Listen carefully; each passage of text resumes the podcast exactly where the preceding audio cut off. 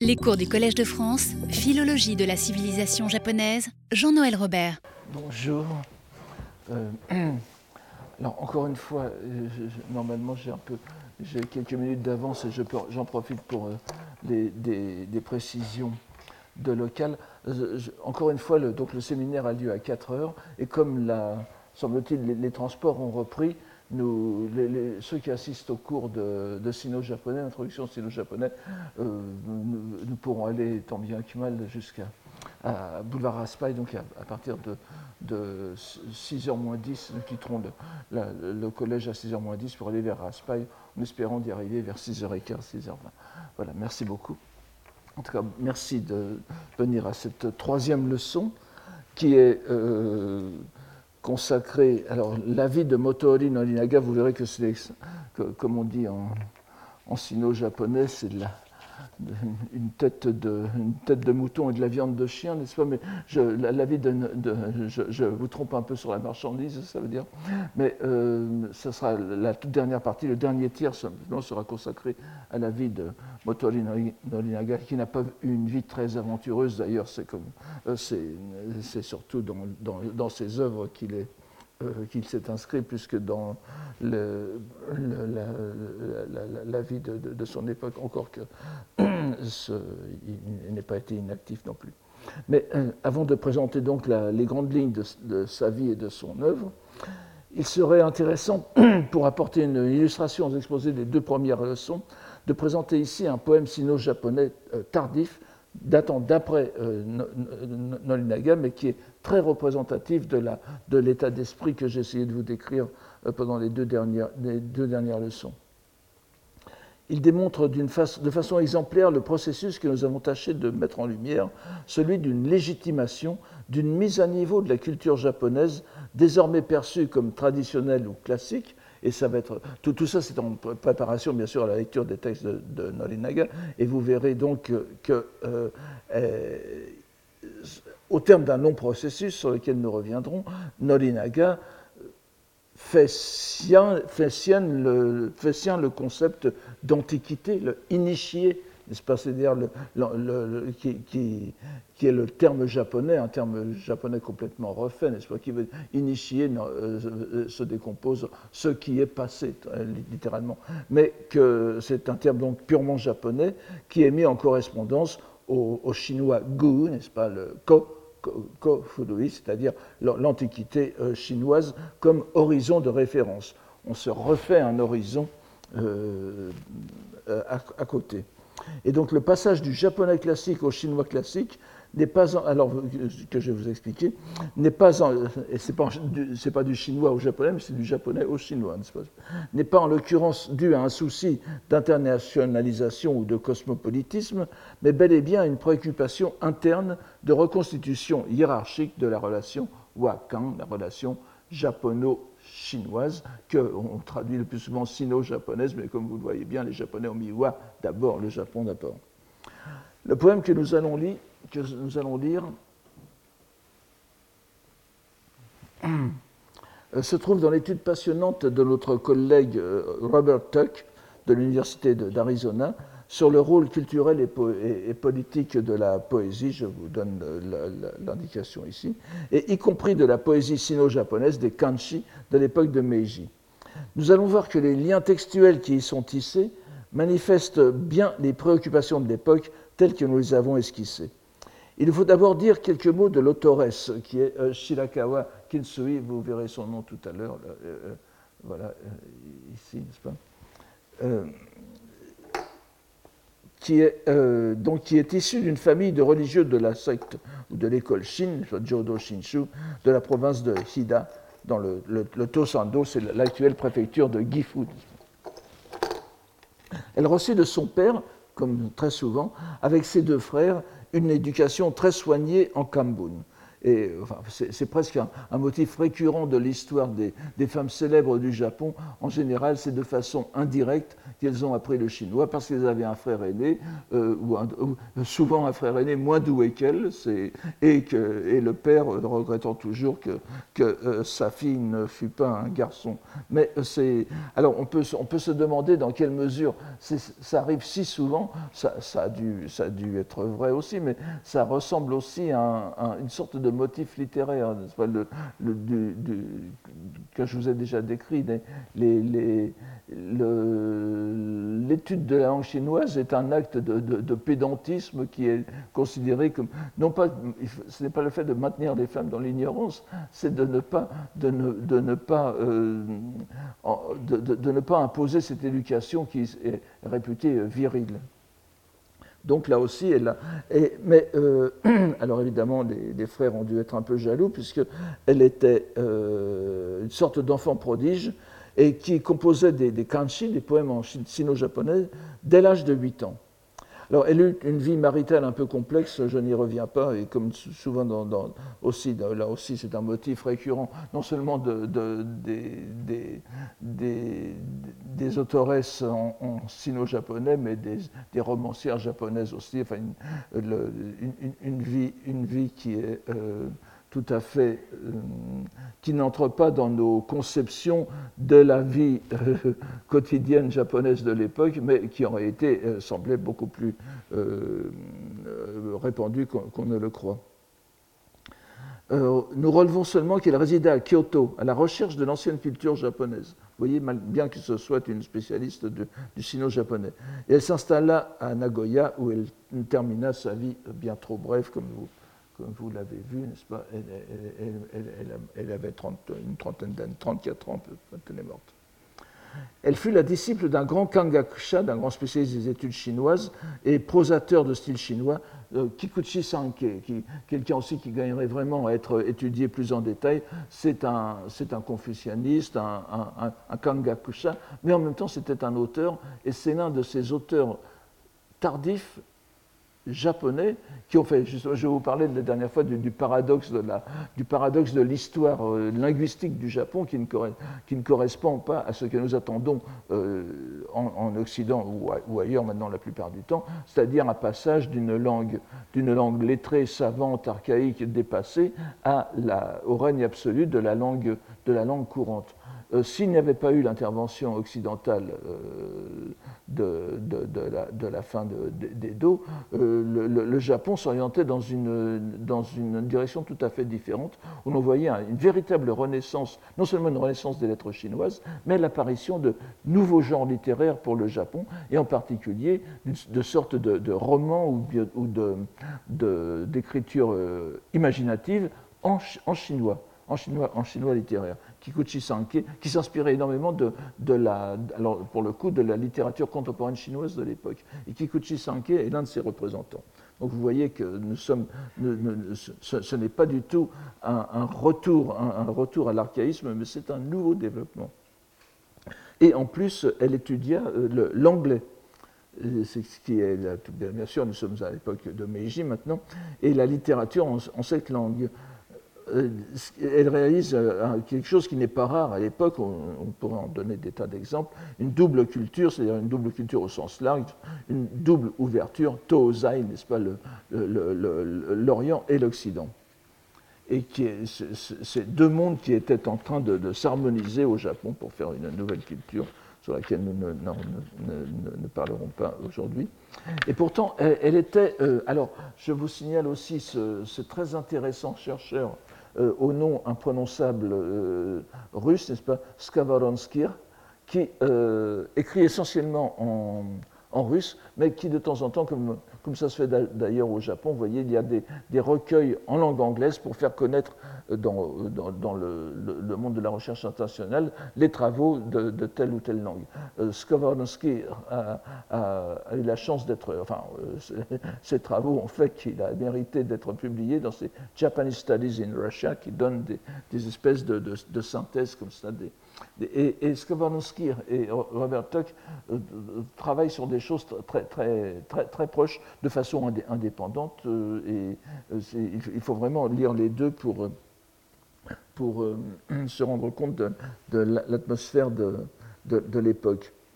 Alors, elle était farouchement confucianiste, ça c'est, et c'est cette conviction qui l'amena à publier euh, Kinsui, n'est-ce pas, en 1879, euh, vous voyez que nous sommes déjà bien avancés dans l'ère mais un ouvrage qui se situe dans une antique tradition chinoise, ce sont des vies des femmes illustres du Japon, œuvre d'une historienne. C'est comme ça qu'on peut traduire aussi. Vous allez voir ce, caractère To qui signifie le, vermillon, n'est-ce pas, et, qui, par euh, allusion au maquillage aussi. Enfin, et euh, alors il y, a, plusieurs hypothèses aussi.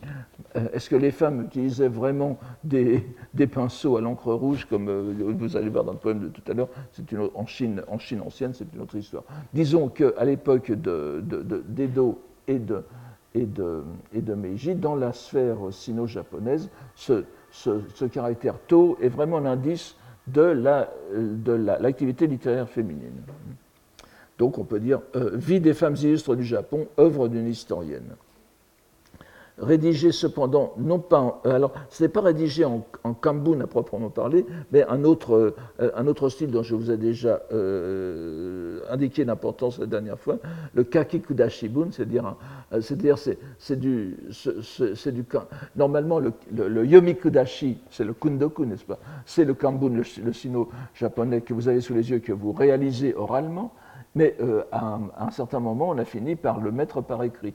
Donc ça, ça, devient un nouveau style littéraire qui a fait florès, je vous l'ai dit la dernière fois, quasiment jusqu'à la Seconde Guerre mondiale, dans les, dans les sphères, euh, dans, les, dans, les, dans, les, domaines plutôt euh, érudits de la littérature.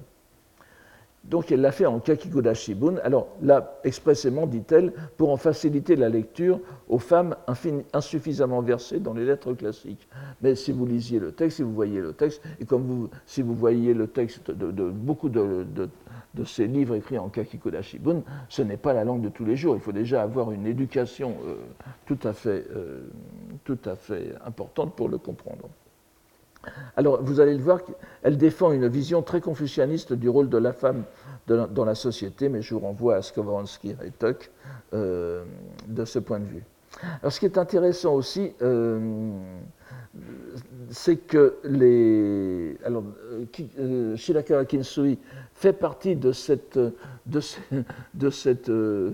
ne pas équipe, mais de ce groupe de femmes littéraires qui, euh, qui, écrivait en sino-japonais à la fin d'Edo et au début de, au, début de Meiji, dans ce, dans ce, nouveau tournant de la, de la, de la, des lettres au Japon, de la, de la philologie au Japon, et euh, au point que ça a attiré l'attention en Chine continentale même, puisque nous sommes à une époque, cette époque malheureusement très courte, mais qui aurait pu donner des choses extraordinaires, où nous avions un triangle culturel relativement libre de, très relativement libre de l'influence occidentale.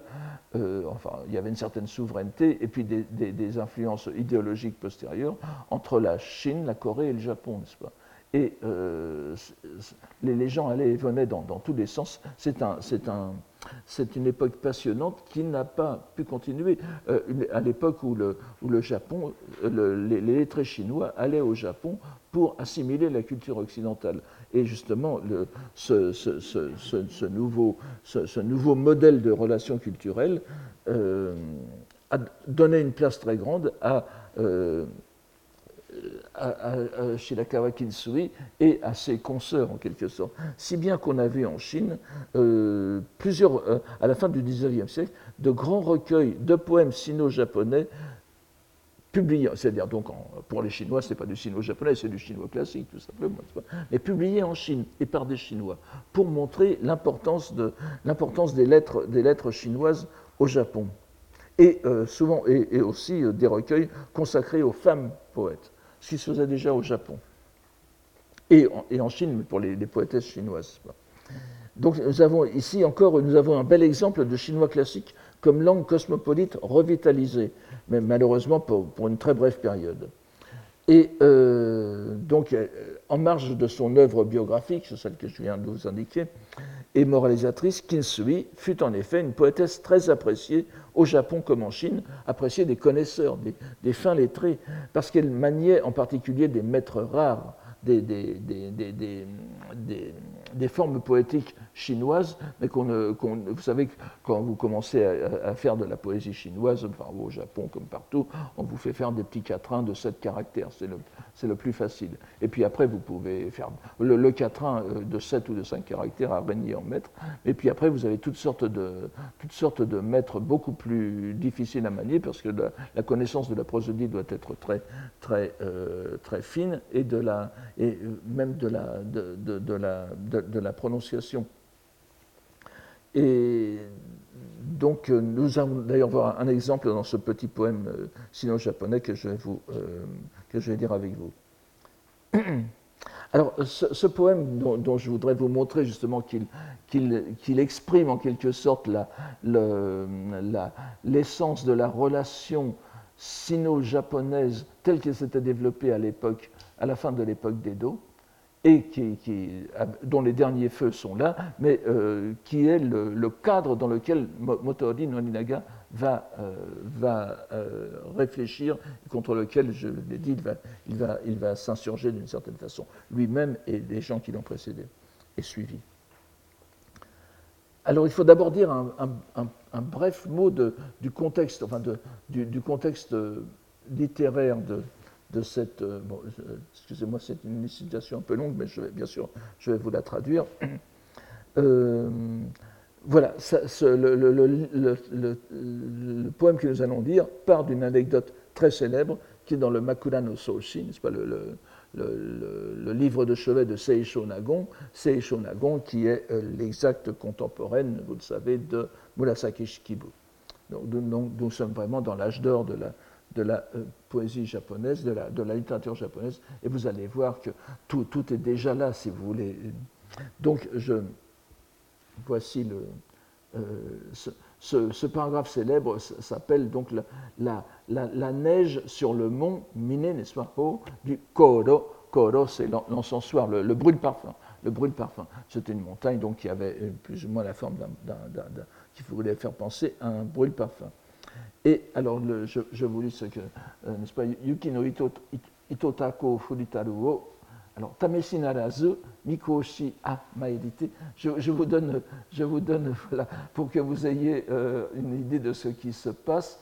Voici euh, Ici, vous avez, vous avez euh, c'est une, c'est une je, crois que ça date de, la fin de l'époque de, enfin, je, sais pas mais vous voyez bien les, les koshi, n'est-ce pas, les, ce qui est appelé ici mikoshi, les, les, les treillis, les treillis qui sont comme des espèces de volets, de, volets que l'on peut euh, rabattre. Vous voyez qu'il y a le haut et le bas qu'on peut rabattre sur les, euh, ce qu'on peut appeler les, non pas les fenêtres, mais les ouvertures sur le, euh, vers, l'extérieur. Et puis vous avez derrière, vous avez, vous avez ce, que l'on voit, c'est ce qu'on appelle en japonais moderne sudare, n'est-ce pas, des, des, sortes de stores, des, nattes suspendues, et qu'on appelle, vous vous souvenez peut-être, on l'a vu plusieurs fois dans le, dans, le Genji l'an dernier, mis ou Miss, c'est-à-dire les, honorables, les augustes stores, euh, quand ça se passe à la cour impériale. Évidemment, vous voyez bien que Sudare, c'est ce plus tare, n'est-ce pas, les, stores, euh, les, suspensions de stores, en quelque sorte, de stores. Et puis, euh, voici le, voici le je ne sais pas si on voit bien, vous voyez que cette dame est penchée sur une sorte de, brasero, n'est-ce pas, de, ce qu'on appelle subitsu. On a hibachi, enfin, en, japonais moderne. À, l'époque, c'était c'était aussi des, des, œuvres d'art que l'on déplaçait de pièce en pièce selon que les, les, les, gens, euh, évidemment, les pièces n'étaient pas chauffées, mais on apportait son chauffage avec, avec soi. Donc, voici la, quintessence de la, mais c'est surtout cela qui, importe, n'est-ce pas? Alors donc, la neige était tombée euh, fort abondamment, fort abondante, et l'on avait exceptionnellement mis les clés. Donc, euh, pour, euh, il faisait si froid que quand même il fallait. Donc, on avait rabattu les, clés. Donc, ce qu'on voit ici relevé était rabattu. Et allumé les bras zéro, donc subitsu, et on s'était réunis pour deviser Lorsque l'impératrice, alors sous-entendu, oh, pardon, je vous redonne le, texte. Lorsque, alors, l'impératrice n'est pas, pas indiquée, mais euh, Ossedaru, n'est-ce pas, euh, indique bien que nous sommes le euh, indique bien que c'est l'impératrice qui parle. Donc l'impératrice Teishi, n'est-ce pas, qui s'appelle Sadako, si vous voulez, euh, qui, est, qui est morte d'ailleurs précisément en l'an 1000, qui est morte en couche en, l'an 1000, et nous sommes en pleine époque du Genji. Alors, donc, et alors, euh, on avait allumé les braséros et l'on s'était réunis pour deviser. J'attire encore votre attention sur le fait, fait Monogatari Nadoshite Atsumari Saburo Oni.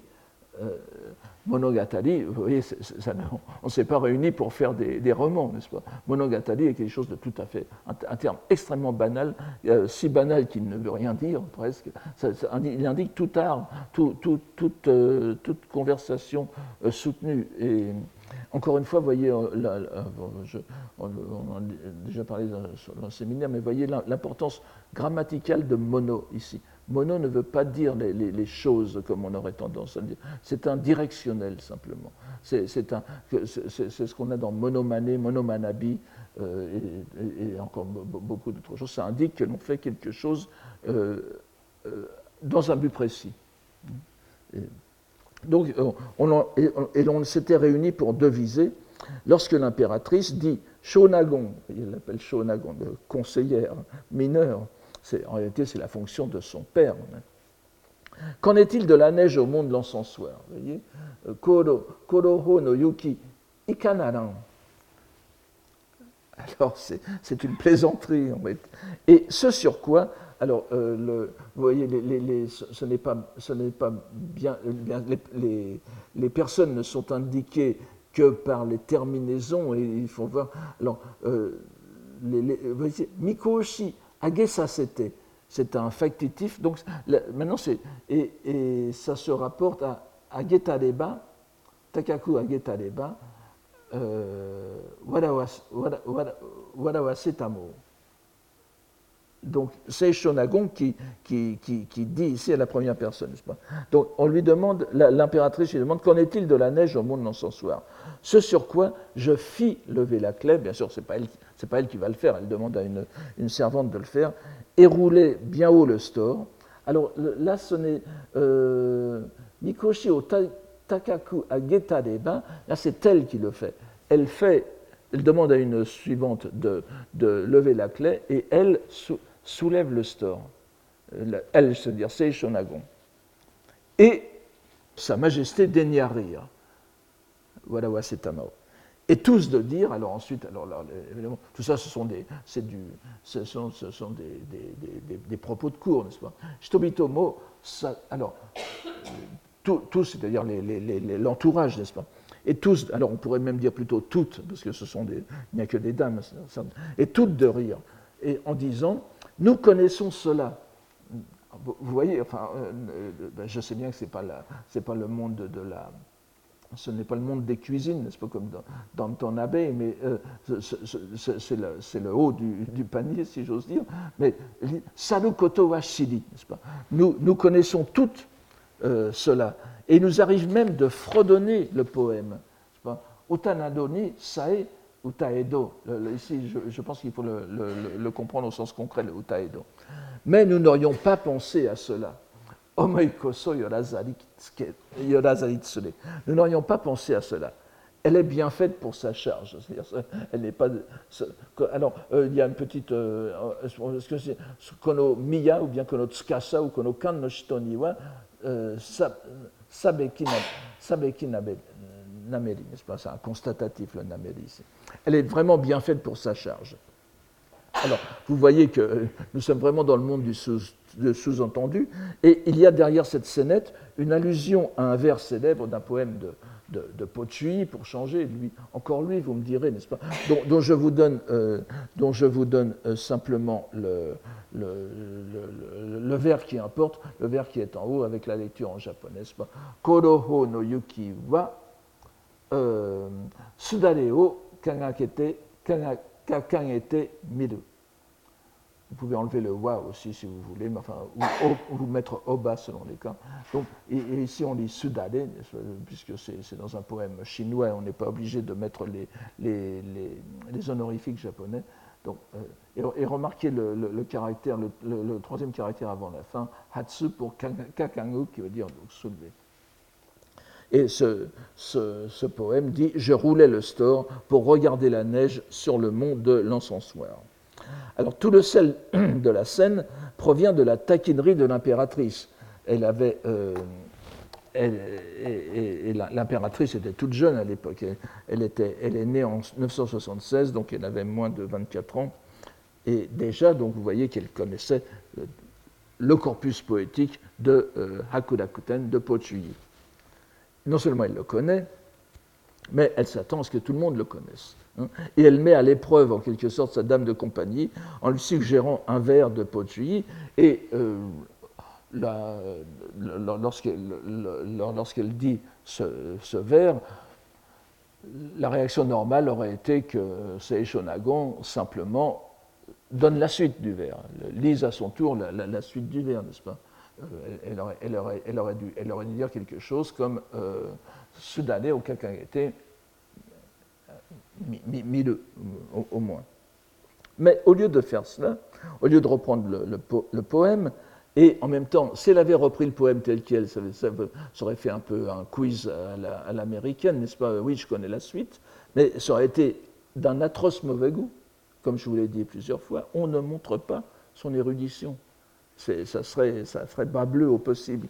Et au lieu donc de reprendre le poème, elle, elle, elle mime le vers, elle mime la lettre du vers. vous me direz, il n'y a pas de quoi, hein. euh, nothing to write home about, comme on dirait en anglais, mais euh, ça, a été, ça, a été, tellement euh, désarçonnant pour, pour d'abord, ça fait preuve d'une certaine audace, parce qu'elle elle, elle, agit devant, devant l'impératrice, alors que mouvements spontanés doivent toujours être contrôlés, mais le résultat est bien plus efficace il provoque le rire impérial évidemment les compliments euh, certainement jaloux de sa compagne, de sa compagnie. Nous avons donc en quelques lignes une belle illustration de la complexité du rapport Wakin. Pour Kinsui, qui écrit dans la seconde moitié du XIXe siècle, cette anecdote remontant à près d'un millénaire exprime la quintessence de la culture raffinée de l'époque de Heian. Mais elle est entièrement fondée sur l'incorporation au sens littéral, puisque c'est dans le corps de euh, Seishonagon que le vers est, mis en scène. Donc l'incorporation d'un seul vers, euh, d'un seul vers d'un poète chinois, bien sûr, est exprimé en langue japonaise. Cependant, l'imbrication langagière ne s'arrête pas là, et c'est pourquoi je vous cite cette, histoire. Elle se poursuit avec le poème fait par Kinsui, donc, mille ans plus tard, dont nous présentons ici une traduction littérale sans pouvoir nous arrêter sur les nombreuses subtilités de son chinois. Je vous renvoie aussi à, Robert Tuck, qui, en fait une, traduction. Nous avons quelques légères différences d'interprétation, mais ce n'est pas, grave, ça ne change rien au poème. Alors, je, vous le donne, je, ne vous le lis pas parce que nous sommes déjà, euh, je vois que nous sommes très, très en terme, mais euh, je vous le donne vers par vers. Donc, et vous verrez que la leçon qu'en tire Kinsui, la leçon apparente, elle n'est pas du tout la même, mais ça, c'est une autre histoire. Nous avons entendu parler des nombreuses beautés du palais aux fêtes incessantes. Premier vers. Mais qui donc les dépassait toutes aux appartements de l'impératrice? La neige recouvrait les marches de jade. À l'aube, elle semblait rutilante. Les stores smaragdins, ça fait un peu Pierre Desproges, mais c'est, les, stores smaragdins n'étaient pas roulés et l'aube pourpre s'y reflétait. Qui donc suivit l'auguste injonction C'est Tarezo. Alors, c'est un peu difficile, euh, c'est euh, ce, ce, ce, vers, c'est l'avant-dernier vers ici, n'est-ce pas? Mais je, je, vous, je, je, vous, donne mon, mon, interprétation.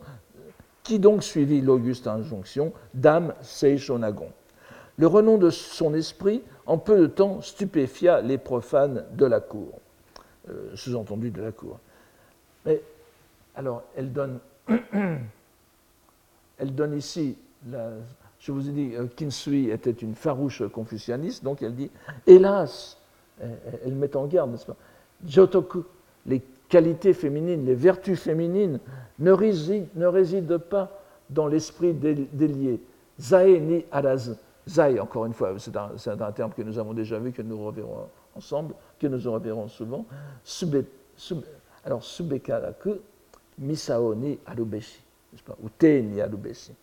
Et les qualités féminines ne résident pas dans l'esprit délié, mais forcément dans la chasteté, ou la pudeur, ou la, modestie. Et euh, le, vers qui suit est, très, embêtant. Moi, je propose de le lire euh, Tano, Tano Shoe Enfin, il, faudrait dire Kiraua, Kiraua, Tano Shoe, Tano Shoe no Hansei no Ayamari, ou Ayamachi. Euh, ou bien alors, euh, Tano Shoe no Ayamaru wa Hansho, Hansei Nari. Je vous propose ma traduction. Et l'on répugne y avoir chez les autres une si grande partie de la, vie gâchée par une intelligence médiocre enfin, ou un esprit, euh, le show, le le, ce, qui est ici, euh, euh, le show n'est-ce pas, qu'on devrait dire normalement choqué, n'est-ce pas, en, en lecture caron, l'intelligence mineure, la sagesse mineure, c'est la. Bon, mais euh, je, n'entre pas dans les, catégories, euh, les catégories sublimes de, cette, expression, mais euh, normalement, ça veut dire aussi la, sagesse pratique, la sagesse qui ne s'applique. Donc, c'est l'esprit, l'esprit, l'esprit à la française, si j'ose dire, l'esprit de répartie, si on pourrait dire comme le font. Alors, et, alors donc, et, n'aurait pu y avoir chez les autres une si grande partie de la vie gâchée par une intelligence médiocre. Et ensuite, elle, met, finit sur trois, sur trois vers un peu cryptiques. Il y avait encore la Murasaki. La connaissez-vous?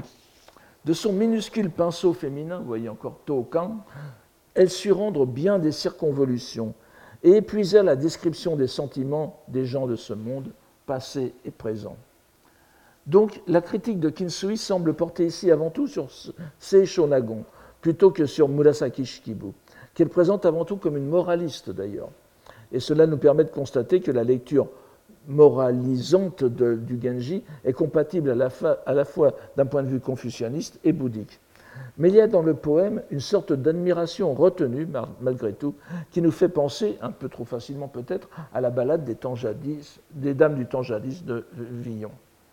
Mais nous voulions attirer l'attention sur, une, chose, sur une, autre chose, un bien minuscule détail que, euh, que les gens n'ont pas vu. C'est le, le,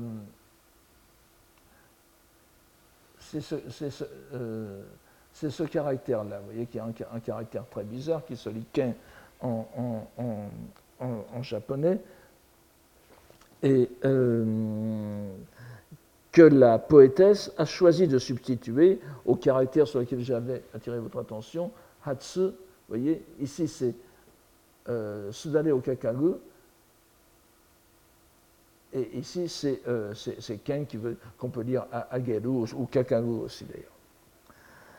Euh, ce, caractère qui est, qui est, bien rare et qu'elle emploie deux fois dans le titre même, vous voyez, dans la première, dans le titre et dans le texte du poème il n'y a là rien de... Oui, excusez-moi, le titre veut dire donc image, image de, de Seishonagon roulant euh, le, store. Il n'y a là rien de remarquable, dira-t-on, si, ce n'est que par une, euh, à première vue, on pourrait même penser que c'est un, pédantisme, parce que c'est un caractère aussi rare que le caractère de, que Pocci emploie, n'est-ce pas? Encore que pour Pochuyi, euh, ça correspond sans doute à un, mot de la langue chinoise parlée de l'époque. Mais pour les Japonais, c'est un caractère rare. Donc, ce n'est pas du tout pour simplifier la lecture, au contraire, elle la complique. Mais euh, ce qui est intéressant, c'est de voir que justement, dans le Dainihonshi dont je vous ai parlé euh, la dernière fois, cette grande histoire du Japon qui a été, qui commencée par l'instigation de Tokugawa no Mitsukuni au XVIIe siècle, et qui est, dont, je, vous rappelle qu'il est une sorte de, de, poursuite de l'histoire, de l'historiographie sino-japonaise et euh, en, langue, en, langue chinoise, mais concentré sur le Japon, c'est-à-dire euh, faisant une sorte de, petit, de, petit, Japon de la Chine.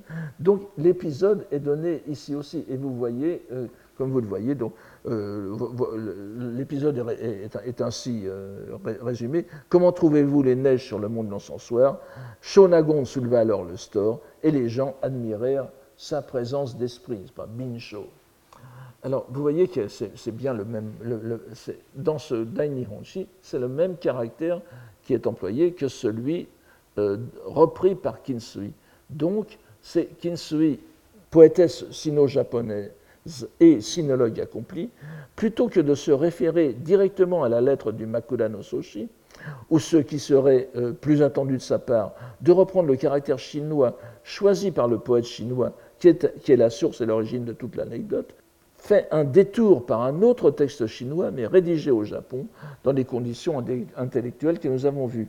Ainsi, sous couvert de sinisation de cette anecdote éminemment japonaise, mais qui repose sur un prétexte chinois, Kinsui ne fait en définitive qu'enraciner davantage le tout dans le contexte japonais.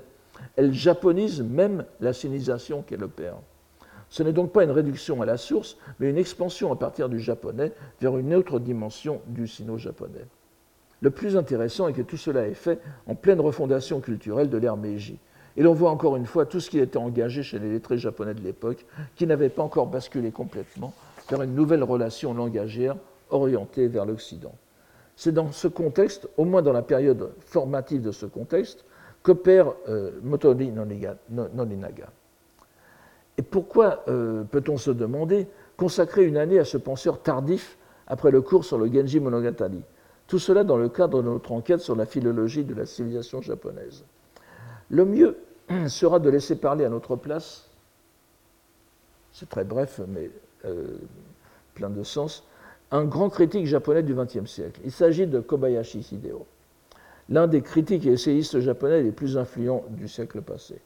Nous n'aurons pas, le temps d'esquisser son parcours.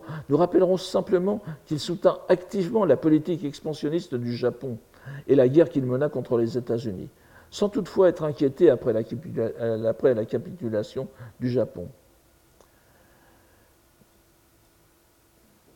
S'il paraît étrange de limiter à l'épisode que je vais relater, au très bref épisode que je vais relater, une œuvre aussi importante, c'est en, raison de l'évolution de ses écrits. Et c'est quelque chose qu'on observe souvent chez certains intellectuels japonais.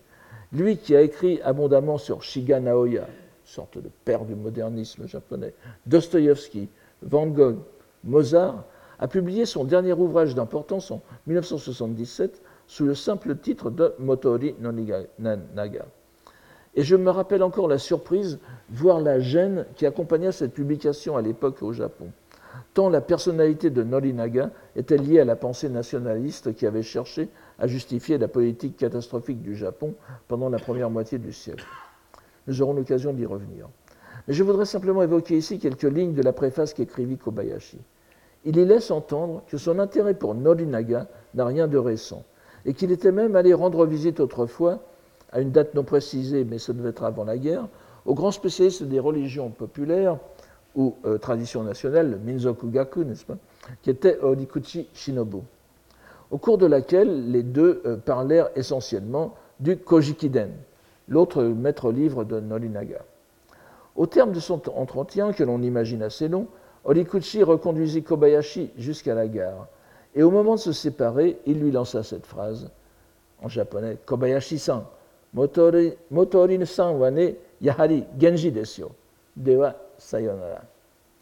savez, monsieur Kobayashi, Motori-san, eh bien, c'est le Genji Monogatari.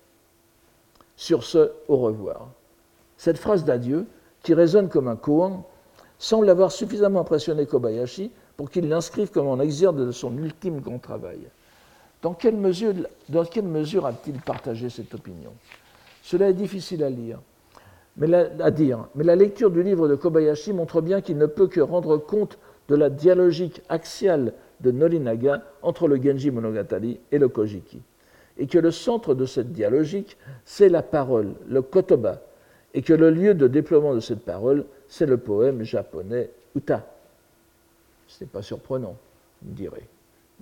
Il n'y a pas de quoi non plus en faire un, livre. Mais pourtant, cette affirmation, au risque de divulgacher, comme on dit, de spoiler la teneur fondamentale du cours de cette année, que je voudrais faire en conclusion, et on en comprendra qu'elle nous est importante. La pensée de Nolinaga nous apparaît en effet dans le développement que nous pourrons peut-être tenter d'esquisser un jour d'un système hiéroglossique comme l'illustration même de la dernière phase. Nous avons souligné à plusieurs reprises que l'on peut reconnaître dans les différentes cultures où l'on discerne un système hiéroglossique une évolution en trois étapes. Une première étape où le rapport hiéroglossique est unidirectionnel et clairement établi. Dans le cercle sinoglossique qui nous intéresse, c'est pas le Wakan, la suprématie du chinois est incontestée, du point de vue religieux, philosophique, politique, littéraire, et se déverse sur une langue locale, le japonais en l'occurrence, ça peut être le coréen, le vietnamien, etc., qui est pratiquement une table rase. Pratiquement, c'est à qualifier aussi, mais. Ensuite, une deuxième étape où la relation hiéroglyphique se, rééquilibre. La langue recevant, ce que j'appelle la laoglosse, s'établit, la langue du peuple, s'établit et se rétablit en tissant avec la hiéroglosse, la langue de référence, des liens sémantiques étroits. Sémantique et linguistique au sens le plus large. Il s'établit une tradition antique, le initié, n'est-ce pas, autochtone. Et nous verrons qu'avec Motori, comme bien d'autres, cette tradition antique, c'est le Manyoshu, le Kojiki, etc.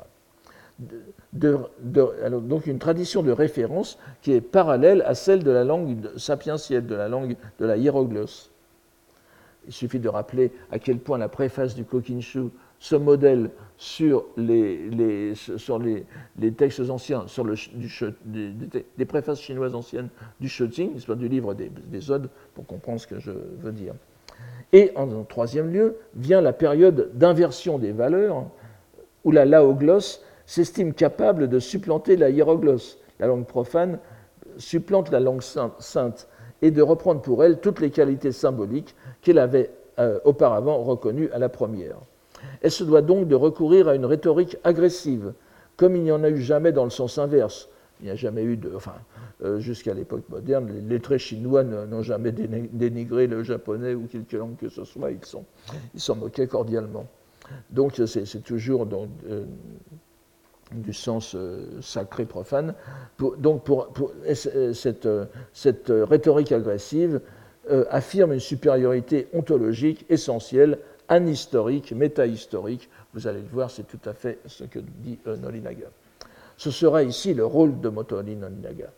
Cette troisième phase n'est pas obligatoire et elle connaît des différences d'intensité selon les cultures. La France est passée par la querelle des anciens et des modernes, on peut à la fin du XVIIe siècle, avant le triomphe des lettres françaises du XVIIIe. Si Bossuet a affirmé la supériorité du latin, Bossuet qui, était prêtre, n'est-ce pas, du affirmé la supériorité du français sur le latin, il l'a fait au nom d'une clarté d'expression qui s'est en fin de compte qui est élaboré, si l'on regarde bien, euh, sous l'influence du latin. Il faut aussi remarquer que la religion joue un rôle dans le contrôle de cette relation. Si nous prenons le cas de la langue persane, il semble que l'intensité d'attitude soit liée à la question religieuse, c'est-à-dire la nature du rapport avec la religion musulmane. Le retour puriste intégral serait davantage l'œuvre des zoroastriens, par exemple. Enfin, là aussi, c'est une autre histoire. Avec Motohodi, nous découvrons ce qui apparaît comme un paroxysme de la pensée hiéroglossique au Japon, une illustration exemplaire de la troisième phase. Mais l'on n'oubliera pas que cette pensée langagière paroxystique n'est pas paradoxale. Les années passées nous ont montré toutes les étapes préliminaires qui mènent à cette doctrine extrême. Nous venons aussi de rappeler les conditions initiales qui distinguent la hiéroglossie japonaise de bien d'autres euh, en Asie orientale la sacralisation, vous, connaissez bien tout cela, n'est-ce pas maintenant, la, sacralisation préliminaire de la langue par l'idée de l'origine divine du waka, du, poème japonais, qui ne peut être que la langue japonaise par définition. On peut dire encore une fois que la pensée de Motori Noninaga, qui découle de cette égalité uta, n'est-ce pas, le poème japonais, et kotoba, a été préparée de longue date par les lettrés japonais, parmi lesquels les bouddhistes n'ont pas été en retrait. Mais donnons quand même quelques brèves indications sur la vie et la formation de notre protagoniste. Euh, je, vous renvoie éventuellement. J'ai découvert qu'on peut le trouver très facilement en ligne. C'est le dictionnaire historique du Japon, qui a été publié en, qui a été publié en fascicules séparés au, terme de, euh, entre 1960 et 1988 ou quelque chose comme ça, en, plusieurs fascicules. Mais tout cela maintenant est abordable. Vous, connaissez le, portail percé en France, P-E-R-S-E-E, e, euh, qui vous permet d'avoir. Euh, c'est un projet extraordinairement bien, bien mené et bien conçu. Euh, et dans, le, dans le portail percé, vous avez accès au, dictionnaire historique du Japon. Vous tapez dictionnaire historique du Japon et vous avez les fascicules alphabétiques qui sortent. Vous pourrez très bien consulter ça. Mais je vous donne quand même quelques indications. Donc Norinaga est né en 1730 et pas 1750, je le répète, dans la ville de Matsuzaka, Matsuzaka, qu'on prononçait aussi Matsusaka de la province d'Ise et l'actuelle préfecture de Mie.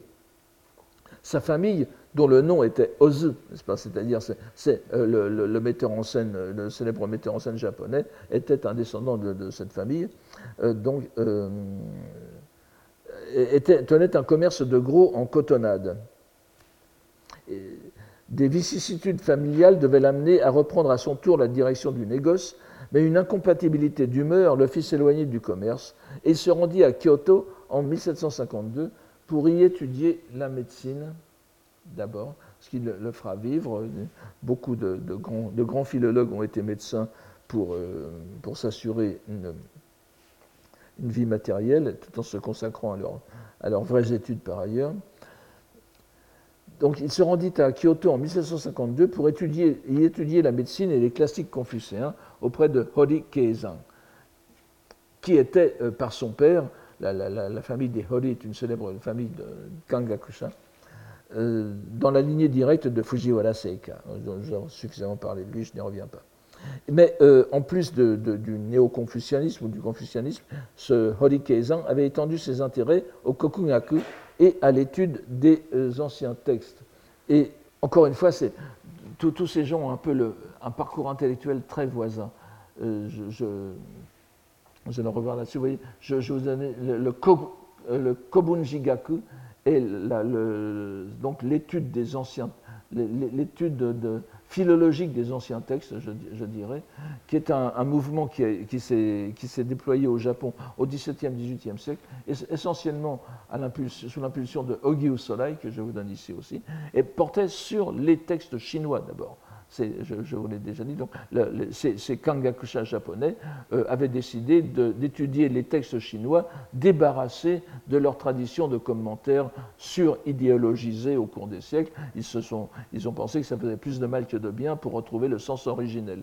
Et donc ils se sont débarrassés de tout ça et ont essayé d'étudier la langue de façon, euh, on pourrait dire, synchronique, c'est-à-dire de prendre la langue des classiques telle qu'elle était à leur époque, évidemment pour ceux qui en savaient. C'est parallèle à, une école chinoise qui s'est aussi développée à l'époque de Qing, n'est-ce pas, à l'époque au XVIIIe siècle et XIXe siècle, qui est, qui est, très proche.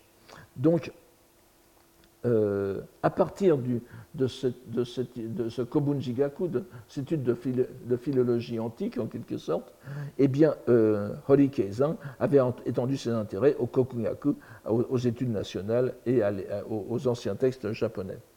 Et c'est grâce à Keizan que Norinaga découvre les écrits de Keichu.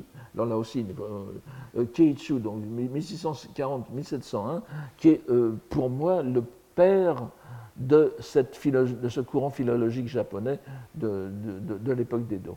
Et ce qui est très, très intéressant, euh, c'est le, indirectement, c'est le fondateur du Kokugaku. Pas, qu'indirectement d'ailleurs, puisque vous savez qu'il a, écrit aussi sur le Hyakunishu et tout cela. Mais euh, c'est un, moine, un moine de l'école Shingon, donc de l'école de l'ésotérisme, et ses premières études philologiques euh, proviennent du désir d'approfondir les réalités phonétiques des mantras, des shingon, des dharani japonaises. Donc c'est entièrement euh, sa, démarche provient du bouddhisme. Et, il a étendu sa problématique, comme on dirait maintenant, aux Chinois et aux Japonais. C'est à lui que nous devons, par exemple, euh, ce, qu'on croit être un, vieux système euh, archaïque, mais ce qu'on appelle le Kyukanazukai, c'est-à-dire l'orthographe traditionnelle des, lectures sino-japonaises des caractères, quand, par exemple on écrit pour la loi, n'est-ce pas Pour écrire la loi, on écrit ho maintenant, ho, mais on l'écrivait autrefois hafu ou hofu. C'est Keichu qui a, euh, systématisé cela. Donc ce n'est pas du tout une tradition antique. Et euh, donc c'est par lui que c'est par Keizan que Noninaga découvre les écrits de Keishu et ses travaux sur les grands textes littéraires japonais, en particulier le Manyoshu aussi. Je reviens là-dessus dans un instant. Mais le commentaire de Keichu sur le Hyakunenishu fut, semble-t-il, sa première expérience décisive. Il étudie six ans à Kyoto, où il prend le nom d'une partie de ses ancêtres, de Motori, avant de retourner à Matsuzaka, où il pratique la pédiatrie. Il y, rédige un premier travail sur l'esprit euh, de la poésie, mais surtout donne des conférences sur les grands classiques japonais, le Manyoshu, le Kokinshu, l'Isemonogatari et le Genji. Et c'est en 1763 qu'il rédige un texte sur lequel nous reviendrons au moins trois cours, trois leçons, je l'espère, l'essentiel du livre de Murasaki Shikibu, le euh, Shibun Yodio. Donc c'est en 63, n'est-ce pas? Il a, il a 33 ans. C'est en cette même année qu'il fit la rencontre unique et décisive qui bouleversa sa vie, cet entretien qui est connu dans l'histoire comme la nuit de Matsuzaka, ou Matsusaka, no Ichiya, euh, euh, et avec le grand, le grand maître des études nationales, donc le, Kokugakusha, qui était no Mabuchi, qui, était qui, a été le maître de, qui a été le maître de, le maître distant mais euh, toujours présent par, la, par les lettres de euh, Nolinaga. Mabuchi avait 66 ans à l'époque et euh, donc le double de l'âge de Nolinaga qui en avait 33 et il va lui donner cette nuit-là des orientations décisives pour le reste de sa vie. Et en particulier, c'est lui qui attire l'attention de euh, Nolinaga sur l'importance d'une œuvre que lui voulait faire, mais qu'il estime ne plus avoir le temps euh, de, faire, n'est-ce pas? Ce qui n'est pas faux puisqu'il ne reste plus que six ans à vivre, c'est-à-dire l'étude du Kojiki. Oh, nous reviendrons là-dessus évidemment, mais peu à peu, vous savez, le, Kojiki n'est pas un donné de l'histoire japonaise. C'est pas, pas comme le Genji Monogatari où tout le monde a vu tout de suite que c'était un classique. Le Kojiki a été, alors là pour le coup, a été d'une certaine façon rebâti en, sinon en classique, parce qu'on ne peut pas parler d'un classique euh, au sens où on, se modèlerait, sur lui, mais c'est un texte fondateur. Nous reviendrons bien sûr aussi sur ce sujet. Ils nouèrent alors des liens de maître à disciple qui durèrent jusqu'à la fin de la vie de Mabuchi. Mais leurs relations euh, furent uniquement épistolaires, le maître ayant promis de transmettre son savoir aux disciples. On ne sera pas surpris d'apprendre que l'étude de Mabuchi s'est concentrée sur le Manyoshu, les Norito, vous savez, les, textes des prières, des, cérémonies Shinto, qui sont en principe entièrement en japonais, en, en Yamato Kotoba, le Kokinshu, le Genji, mais aussi sur le Kojiki. Et c'est sur, ce dernier point que son influence fut décisive. Alors que Nolinaga s'était jusqu'alors consacré principalement à l'étude du Genji comme texte fondateur de la langue japonaise et de l'esprit japonais, Mabuchi l'engagea à aller chercher plus haut, dans un texte mystérieux dont la découverte était relativement récente, alors qu'il était resté ignoré de l'âge d'or de la littérature japonaise, l'époque de Heian. On ne parle pas du Kojiki à l'époque de Heian il est cité dans quelques il est cité indirectement. On relèvera aussi qu'il a consacré une activité considérable à l'étude et à la pratique du waka. Je parle de Mabuchi. Et il était lui-même disciple de Kadano Azumamaro, qui se réclamait de Keichu. Vous voyez la lignée, donc, nous avons donc, nous euh, Mabuchi, Azumamaro, Keichu. Donc, le bouddhisme Shingon. C'est donc dès l'année suivante, 1764, que Norinaga se lance dans l'étude du Kojiki, Kojiki, à laquelle il consacrera le reste de sa vie, sans cependant renoncer à son enquête sur le Genji Monogatari. Cela aboutira en 1798 à la publication de son grand œuvre, le Kojikiden, qui fait pendant à son autre grand ouvrage, le peigne précieux du Genji Monogatari, le Genji Monogatari euh, Tamano Oguchi,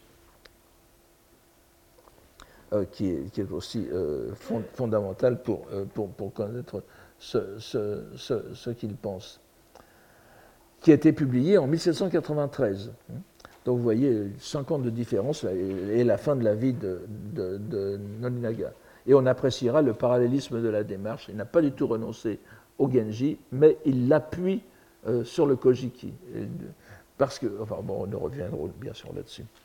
Autour de ces deux œuvres axiales, Nolinaga rédigea de nombreuses études philologiques sur la langue japonaise ancienne, mais aussi des essais plus critiques, dans lesquels il entend imposer l'indépendance de la culture japonaise à l'égard de, la culture continentale sino-coréenne. Il prône en conséquence, enfin des termes que nous allons revoir, le, le kodo, ou la voie de l'Antiquité, Inishie no Michi, la voie antique, aussi dans laquelle on reconnaît l'influence du Kobunjigaku de euh, Ogyu Sorai, dont je vous parlais il y a un instant. Euh, d'ailleurs, je, vous signale, je vous signale euh, oui, ce, texte. L'essai sur l'histoire de la pensée politique au Japon, ce sont des textes de Maruyama Masao qui viennent d'être publiés en français dans la traduction de Jacques Joly. Et il y a justement un, chapitre, le chapitre 4, qui est les rapports entre l'école de Ogyu Sorai et le courant nativiste. Alors là, bon, je, ne vais pas revenir là-dessus, mais je, ne suis pas très partisan de l'utilisation de ce terme. Le courant nativiste, et en particulier l'école de Motori Nolinaga. vous voyez, c'est bien mis en évidence euh, ici. Nous aurons aussi l'occasion de voir que cette voie de l'Antiquité, Kodo, est aussi très proche de la voie de la poésie, Kado, Utanomichi, qu'il n'a cessé de considérer comme le centre de ses préoccupations, comme Jien, évidemment, vous vous souvenez. Mais Jien le faisait du point de vue bouddhique, alors que lui le fait d'un autre point de vue. Il laisse d'ailleurs plusieurs commentaires sur le Kokinshu et le Shinkokinshu, dont il donne aussi des traductions dans une langue plus modernisée, une originalité pour l'époque qui montre combien il est conscient de l'évolution de la langue japonaise. Nous avons en outre un recueil poétique personnel, je, ne l'ai pas donné, mais nous, reviendrons dessus le, le, Suzuya, le Suzuya no Shu, n'est-ce pas, qui, est, euh, contient 2500 poèmes, et Suzuya étant le nom, le nom littéraire qu'il s'était euh, trouvé en tant que poète. Il n'était bien sûr pas le seul à faire des poèmes japonais parmi les Kokugakusha, mais euh, ils se sont tous fait un devoir de cultiver la poésie japonaise. Ça se comprend, n'est-ce pas, après tout ce que nous avons dit. Et Kamono Babuchi l'avait fait avant lui. Il était intéressant aussi de noter les rapports continus que, euh, que Norinaga eut avec un poète comme Ozawa euh, Rohan, qui fut d'abord un disciple de, Mabuchi, avant de rompre avec lui en refusant de cultiver les poèmes archaïsants dont la mode revenait alors sous l'influence du renouveau des études du Manyoshu. C'est aussi quelque chose qu'on ne connaît pas, dont on ne se rend pas assez compte. À l'époque d'Edo, il y a eu un véritable retour tout ça est dans le contexte que je vous décris, n'est-ce pas Un retour aux poèmes du Manyoshu. Et comme vous le savez, les poèmes du Manyoshu sont très difficiles à, à lire. Et il y avait donc, c'était vraiment de l'hermétisme, de la poésie hermétique euh, avant la lettre au Japon à cette époque-là, les, poètes imitant le Manyoshu, et mieux, euh, plus c'était incompréhensible, meilleur c'était. Et euh, Ozawa Lohan se, se, se, pose contre, cette tendance. Il ne faudrait cependant ne pas, ne pas, il ne faudrait cependant pas voir ne voir en Nolinaga qu'un philologue à l'écart de la société de son temps. Comme les grands lettrés japonais de l'époque, qu'ils soient confucianistes, bouddhistes ou tenants des études nationales, il est réclamé par son public, pourrait-on dire. Il fait littéralement des tournées de conférences dans tout le Japon, bien évidemment invité par les grands du temps. Et ces voyages lui donneront le prétexte d'écrire des itinéraires ou journaux de voyage, mais aussi euh, mais aussi l'occasion de mettre par écrit ses opinions sur la politique et l'économie, comme il le fit par exemple à la demande du daimyo du fief de Ki, n'est-ce pas, le Wakayama-ken actuel, et qui devint l'un de ses livres les plus connus de nos jours. Euh,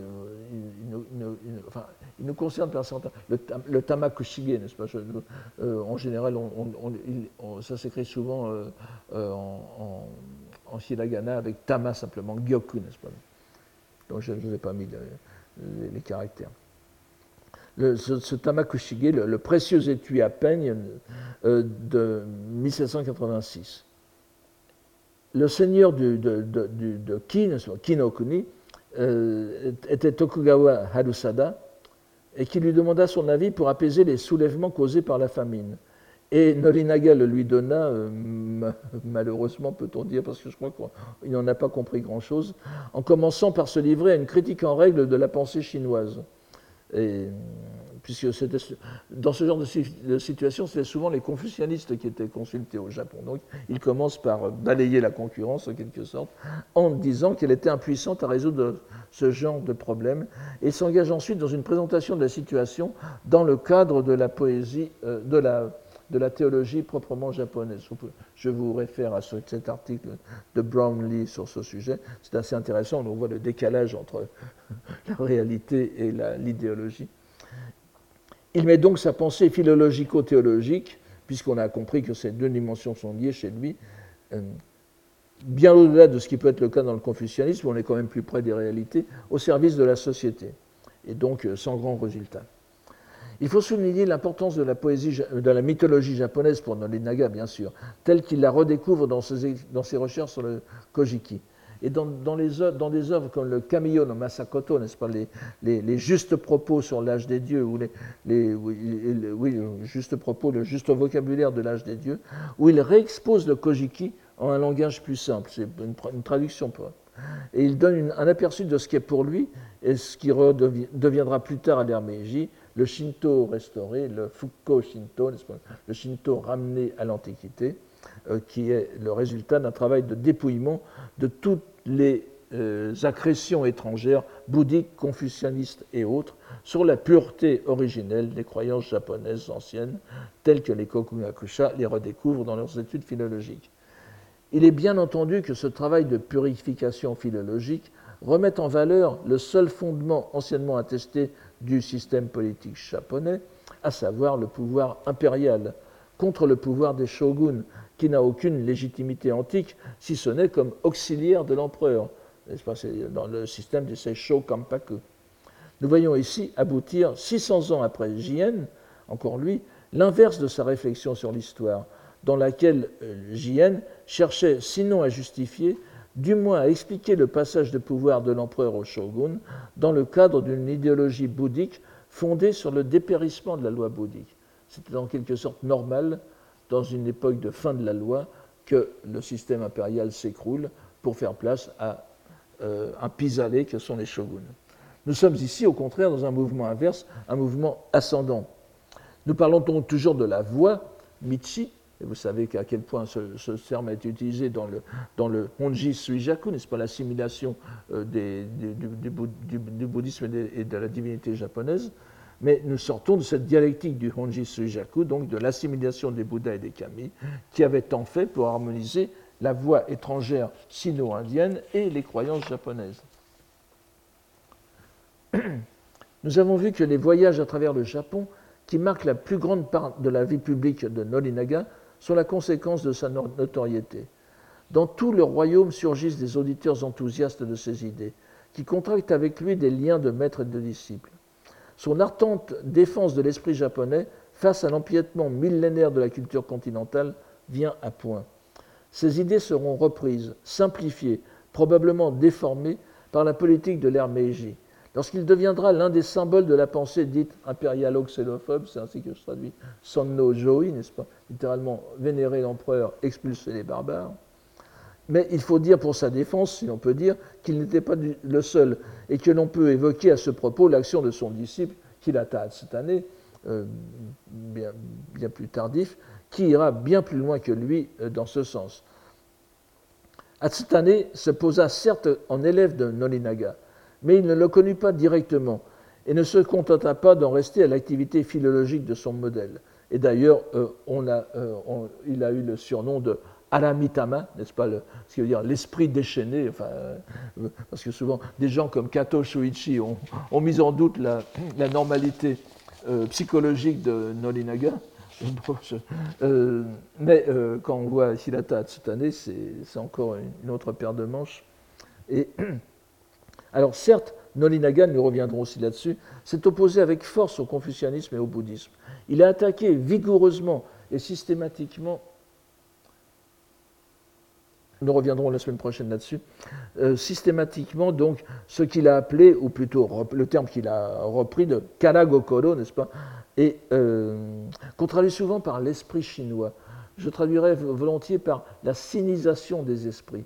Et, encore une fois, nous, nous, le verrons, nous le verrons encore une fois, mais Nolinaga n'a rien contre les Chinois, n'est-ce pas, ni contre les Coréens. Il ne s'attaque pas à la Chine, mais aux Japonais qu'il estime sinisés. C'est tout à fait différent. Et ce Kanagokoro, c'est ça. Nous l'avons déjà dit, cette altercation au sens propre entre esprit japonais et esprit chinois ne date pas d'hier. L'exaltation du Yamato Gokoro, de l'esprit de japonaise, japonais, aussi appelé d'une façon perçue euh, à l'époque moderne comme plus vigoureuse de Yamato Damashi, nous reverrons tous ces sujets, l'âme japonaise, se trouve dès l'époque de Heian. On se souvient par exemple du, facétieux euh, poème, le Haikai de Nakazome Emon, Haikai au sens facétie et pas haïku, n'est-ce pas? Euh, Contemporaine de Murasaki Shikibu, encore une contemporaine, qui répond à son mari à propos d'une nourrice qui n'a pas de lait, qui n'a pas assez de lait, n'est-ce pas Vous vous souvenez de, cette, histoire n'a pas assez de lait, de lait qu'à cela ne tienne, je vous donne simplement en en, qu'à cela ne tienne, tant que son cœur japonais lui donne du sens, euh, si mince soit son lait, cela suffira bien.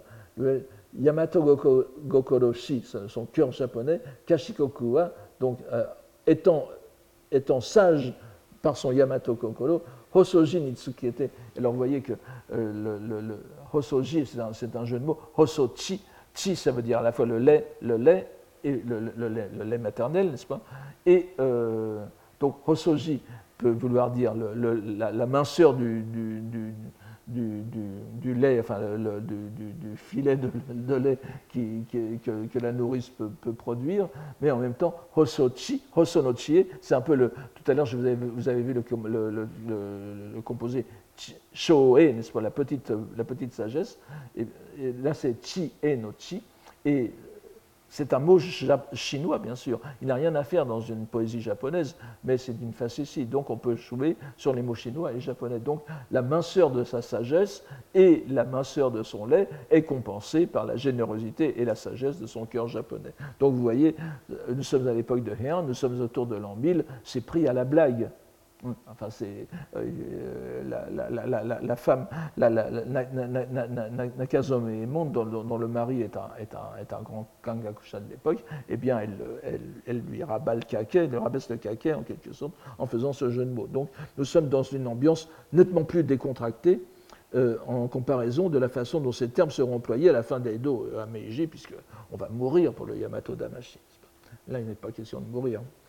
Le terme de Yamato Damashi, donc je vous l'ai dit, peut-être apparaît déjà à la même époque dans le Genji Monogatari. Donc, au terme de ces pérégrinations et de ces conférences, Nolinaga se retrouvait avec des centaines de disciples qui se réclamaient de lui.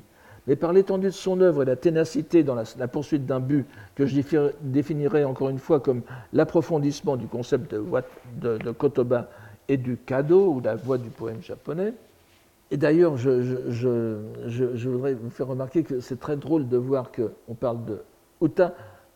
Euh, je ne sais pas s'il y a d'autres exemples dans, l'Eurasie, au moins, où le terme autochtone pour poésie ne signifie que poésie japonaise. C'est-à-dire Uta, euh, Uta ne veut dire que poème en japonais. Et d'ailleurs, on, enfonce le clou en disant waka. Waka, c'est Yamato no Uta. Donc, euh, il, est, mis en quelque sorte, il a tout de suite été mis en regard de la poésie chinoise. Du point de vue, euh, du point de vue, du point de vue de la sémantique, c'est très intéressant. Et d'ailleurs, dans le japonais moderne, quand on veut dire la poésie, comme on n'a pas osé choisir entre shi et uta, eh bien on dit shiika, la poésie. Donc on a mis les deux ensemble. Donc la, poésie chinoise et japonaise, bien sûr, ça ne veut plus dire ça. Veut dire la poésie en général, mais on a été obligé de faire la synthèse des deux. Alors malgré les critiques qui lui ont été faites, on remarquera quand même que Nolinaga n'a pas eu l'agressivité d'un Hatsutane qui, dans ses propos rieurs sur le,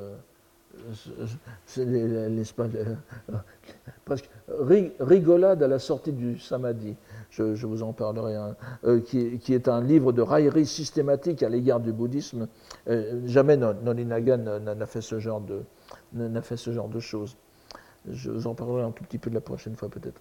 De même que son esprit de philologue, il a sans doute empêché de sombrer dans le ridicule, comme son pseudo-disciple euh, Hatsutane, n'est-ce pas, qui a, été, qui a marché en plein dans le canular qui était le euh, euh, Shindai Moji, n'est-ce pas, l'écriture des, des, noms des dieux. Et, je suis désolé, j'ai un peu dépassé le. Mais il manque, d'ailleurs on va, bien voir chez Nolinaga, il manque aux Japonais pour, pour bâtir, initier cette, cette antiquité, une écriture il n'y avait pas d'écriture. Il y a Michi, il y a la voix, mais il n'y a pas d'écriture pour la, pour, la, pour, la dénoter. Et euh, ça a été senti comme un manque. Il fallait une écriture avant l'écriture chinoise. Vous vous souvenez que Jien a pallié un peu cette, euh, ce, manque en, rapprochant le syllabaire japonais de, du syllabaire sanskrit.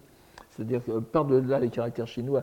Et Atsutane. Euh, ce n'était pas lui, mais c'est quelqu'un qui l'a dit, mais si, euh, il y avait une écriture japonaise à l'époque euh, qui a disparu au Japon, mais que nous avons gardée, et pendant, euh, Atsutane a, a contribué à, à, répandre cette écriture de, euh, du monde des dieux qui a fait Flores. Et d'ailleurs, si vous regardez sur l'Internet, ça continue encore maintenant. Euh, ceux qui ont fait du coréen le reconnaissent tout de suite. C'est du, du vulgaire coréen, je, dirais. Donc, une écriture qui a été inventée au, XVe siècle, n'est-ce pas Et qui est tout à fait, reconnaissable, sauf qu'il y a quelques mots qui sont un peu, euh, quelques lettres qui sont un peu bizarrement écrites. Mais voyez, et en plus, ils ont exactement la valeur des lettres coréennes, sauf que l'ordre n'est pas. vous voyez, vous avez qui Kiko, Kiko Hi, etc. Kudos, Kudos. Alors, fou, ça, c'est une lettre qui n'existe pas, enfin qui n'existe plus, etc. C'est exactement du, coréen. Et Matsu, euh, Hatsutane a, sauté les, pieds joints dans, le, piège. Et c'est euh, évidemment, lorsque le, poteau rose a été découvert, tout le monde s'est couvert de ridicule. Mais euh, ça existe encore maintenant.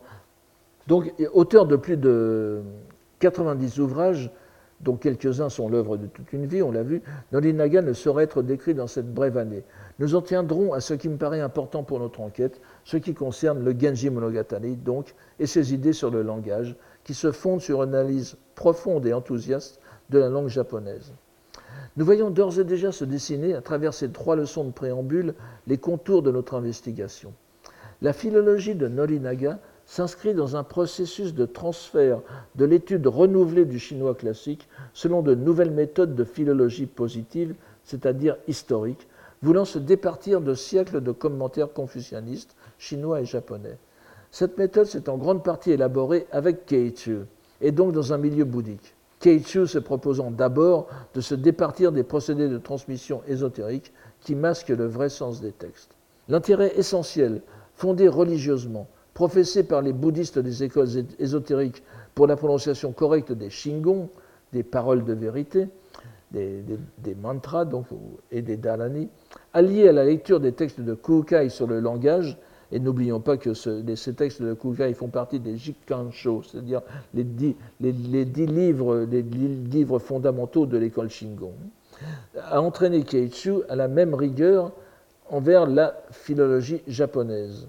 Et dans un milieu dominé intellectuellement par les confucianistes et le prestige des lettres chinoises, ce processus, que je me risquerais à appeler de grammatisation du japonais, s'inscrit bien sûr dans la dernière étape de l'évolution hiéroglossique. Grammatisation n'est pas un, néologisme que j'ai fait, rassurez-vous, c'est utilisé par les linguistes. En, concurrence avec grammaticalisation, il y a une légère différence de nuance que je, je n'apporterai pas ici. Nous voyons aussi dans l'importance décisive qu'ont eu les études sur le Manyoshu, les, études sur le pour donner l'impulsion première à ce procédé. Et euh, cela montre que la voie à suivre est double. Il s'agit d'un double décryptage. L'explication d'une langue archaïque comportant de nombreux points obscurs d'une part, mais aussi d'autre part et tout aussi importante, le déchiffrement, le décryptage au sens propre d'une écriture qui cache autant qu'elle dévoile, puisque l'on sait qu'une partie importante du Manyoshu est notée dans une écriture volontairement et peut-être même par esprit ludique, obscure, encodée, alors qu'il existait déjà les moyens de noter la langue japonaise de façon rigoureusement phonétique. Et c'est ici qu'il faut encore faire intervenir ce concept de hiérographie dont je vous ai parlé la dernière fois. À partir de là, et sous l'enquête minutieuse des Kokugakusha, le canon littéraire japonais devient l'égal des canons de langue chinoise, confucianiste et bouddhique. Ce qui est vrai du Manyoshu est encore plus pour le Kojiki, qui a sur le Nihon Shoki l'avantage d'être rédigé dans un chinois aberrant, un chinois qui ne peut être compris qu'en le ramenant à la langue japonaise qui le soutient. Nous voyons se dessiner ainsi, dans la lignée allant de Keichu à Kadano Azumamaro, puis Kamono Mabuchi, puis Motori no Naga, le processus de création d'un canon qui, qui comportera le Manyoshu, le Genji Monogatari et le Kojiki, le seul des trois qui se présente d'emblée comme un texte religieux. Et vous voyez encore une fois combien les études qui, prétendent que l'élaboration du bungaku japonais, de la littérature japonaise, date de l'occidentalisation de Meiji, ne, ne marchent pas. Euh, cette idée d'établir un canon japonais, euh, non pas à l'encontre du canon littéraire européen, mais du canon littéraire et religieux chinois, voire bouddhique, ça date de bien avant l'occidentalisation du Japon. Il était donc de bonne guerre qu'on accorde la première place à, euh, euh, Nolinaga. Donc, à des degrés divers, ces trois textes peuvent être dits fondateurs. Et nous pouvons nous inviter à. D'ailleurs, attendez la, publication de Hieroglyphy 2 sur les textes fondateurs, où nous reparlerons de cela. Donc, l'œuvre de Nolinaga installera ces trois œuvres résolument à ce niveau, du moins jusqu'à la Seconde Guerre mondiale, au point que le Kojiki euh, sera distribué comme une sorte de, sous le format d'une Bible dans les troupes américaines, dans les troupes chinoises. dans les troupes japonaises. Vous avez donc vous avez, vous avez les, évangiles, vous, voyez tous ces, espèces de, publications de guerre, je crois que c'est né aux États-Unis certainement, les, Bibles portatives pour les soldats, etc. Les Japonais ont euh, fait le, Kojiki de la même façon, et évidemment le Sutra du Lotus. Et euh, alors c'était beaucoup plus léger euh, et portable, les entretiens de Confucius aussi. Il faudra que je... Donc, nous avons vu l'an dernier que le Manyoshu, comme le Genji, n'ont rien perdu de ce statut dans le public japonais, puisqu'ils sont encore étudiés dans les Culture Center. Donc c'est sur ces prémices que nous aborderons la, prochaine leçon euh, et euh, ce que Noninaga a à nous en dire. Et vous verrez que c'est un peu bizarre, mais nous allons commencer par la fin. Voilà, je vous remercie pour aujourd'hui. Je suis désolé d'avoir euh, perdu tant de temps au début, et à la semaine prochaine. Retrouvez tous les contenus du Collège de France sur www.colège-2-france.fr.